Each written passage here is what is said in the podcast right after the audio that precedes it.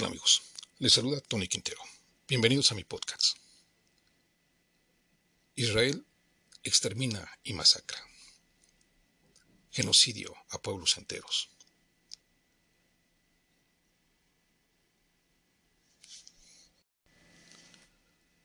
Doloroso escribir historias de tragedias y guerras, pero más angustiante y horroroso es observarlas por diferentes medios de comunicación.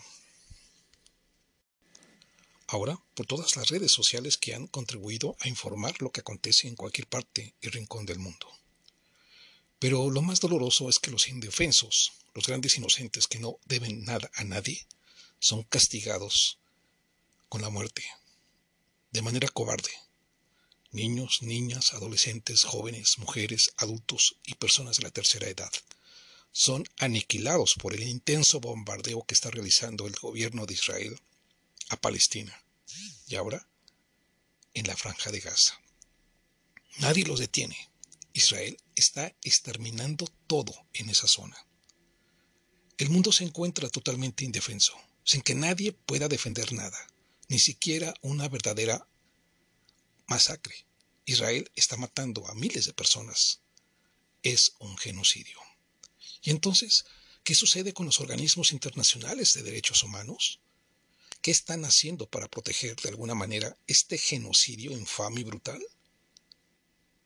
En la pasada reunión de funcionarios de Israel acusaron y denunciaron a la ONU y a su actual secretario general Antonio Guterres, a quien también le pidieron su renuncia. Diversos medios de información internacionales dieron cuenta de esta situación. Pues ahí, en esta reunión, los funcionarios israelíes expresaron su indignación por las declaraciones del secretario general de la ONU, Antonio Guterres, de que el ataque letal de Hamas en el sur de Israel no surgió de la nada, y afirmaron que su comentario equivale a una justificación del terrorismo. El ministro israelí de Asuntos Exteriores, Eli Cohen, canceló una reunión que tenía programada con Guterres, mientras que funcionarios del Yad Vasem, el centro conmemorativo del Holocausto en Israel, dijeron que el jefe de la ONU no pasó la prueba. No me reuniré con el secretario general de la ONU después del ataque del 7 de octubre. No hay lugar para una postura ecuánime. Jamás debe ser borrado de la faz del planeta, publicó Cohen el martes en la plataforma social X, antes Twitter. El enviado de Israel ante la ONU, Gilad Erdan, pidió su dimisión, diciendo que Israel debe repensar sus relaciones con el organismo mundial. No otorgaremos visados a los representantes de la ONU.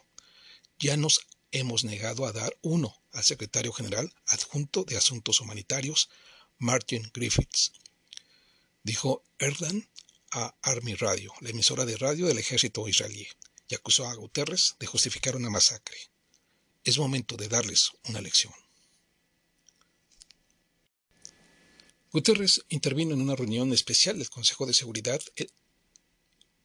el, martes pasado sobre la guerra entre Israel y Hamas, desencadenada por el atentado del 7 de octubre, en el que murieron al menos 1.400 israelíes y más de 220 fueron tomados como rehenes.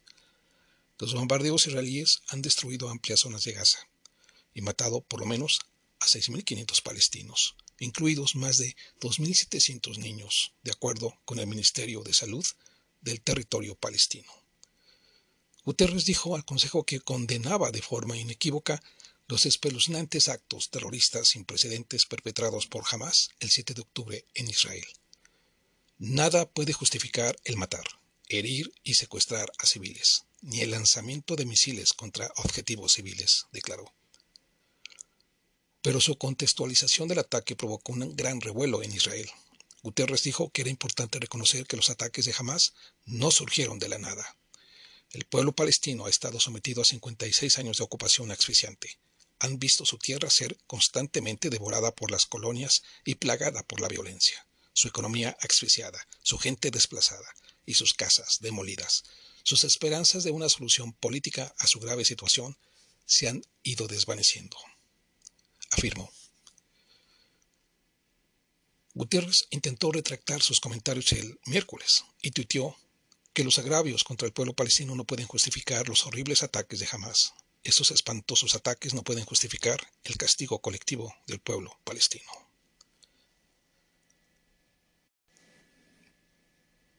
Pues esta fue la declaración que se registró por ambas partes, tanto del secretario general de la ONU, Antonio Guterres, como los ministros de seguridad de Israel. Entonces, la tensión se recrudece al estar pues en una situación indefensa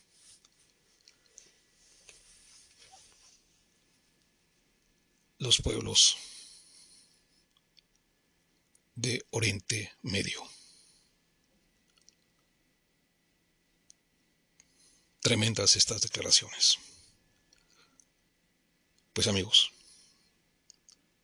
nos escuchamos en nuestra próxima edición. Hasta pronto.